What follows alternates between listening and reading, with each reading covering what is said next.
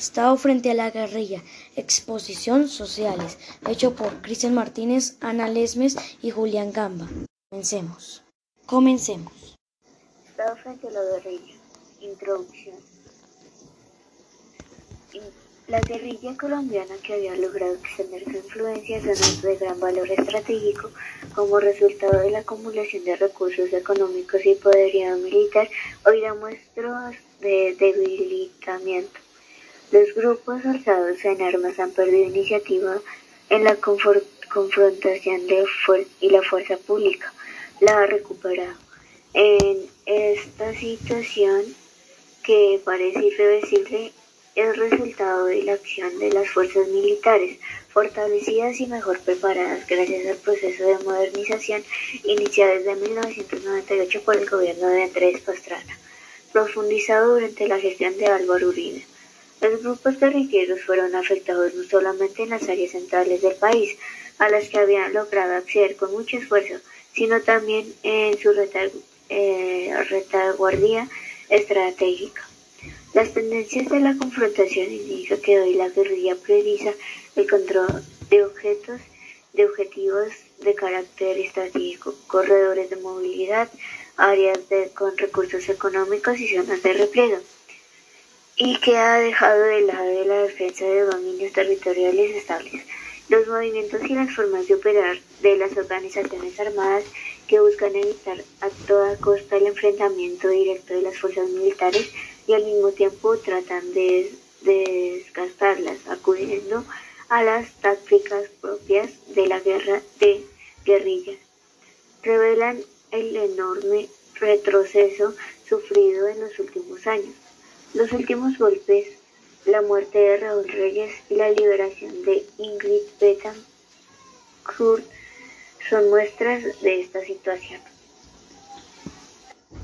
Muchas gracias, Ana. Ahora pasemos con la evolución con Julián Gamba. Evolución del conflicto armado en Colombia.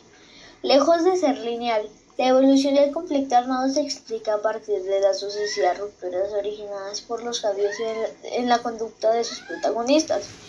En la década de 1980 se produjo una de las rupturas más importantes cuando las Fuerzas Armadas Revolucionarias de Colombia, FARC, y el Ejército Nacional de Liberación Nacional ELN, que habían nacido hace 20 años atrás, comenzaron a cumplir algunos objetivos con un claro carácter estratégico.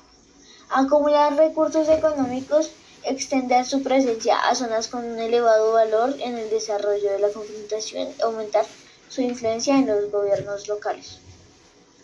Una perspectiva de largo plazo ayuda a entender la evolución del conflicto a fines de los 80 se había hecho sostenible el aumento de la presencia territorial y el poder de fuego de los grupos insurgentes.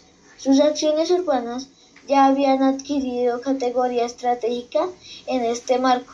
Las fuerzas militares mantenían una actitud reactiva y estática, resultado de una profunda impresión acerca de las implicaciones de los nuevos planes de las guerrillas para la seguridad interna del país para aquel entonces el ELN exhibía el mayor protagonismo armado, mientras que las FARC aparecía en segundo lugar. La iniciativa de estos dos grupos, que llegó a su máximo nivel en 1988, cuando el gobierno de Virgilio Vargo 1986-1990 presentó su propuesta de paz a las organizaciones armadas, doblada las acciones de las fuerzas militares.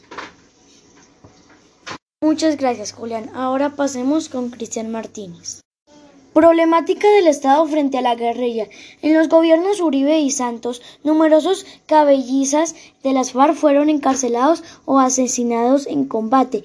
En el año 2008, Operación Jake, liberación de Ingrid Betancourt, 11 miembros de las fuerzas públicas y tres ciudadanos estadounidenses. En el año 2012, Juana Manuel Santos, presidente en ese año, dio inicio a un proceso de paz con las FARC. Dentro de estos acuerdos, estas garantías de participación política, solución al problema del narcotráfico, reparación de víctimas de, de la violencia, desmovilización de las FARC en el año 2017, acuerdo de paz, diálogos con el NN. Muchas gracias por su atención.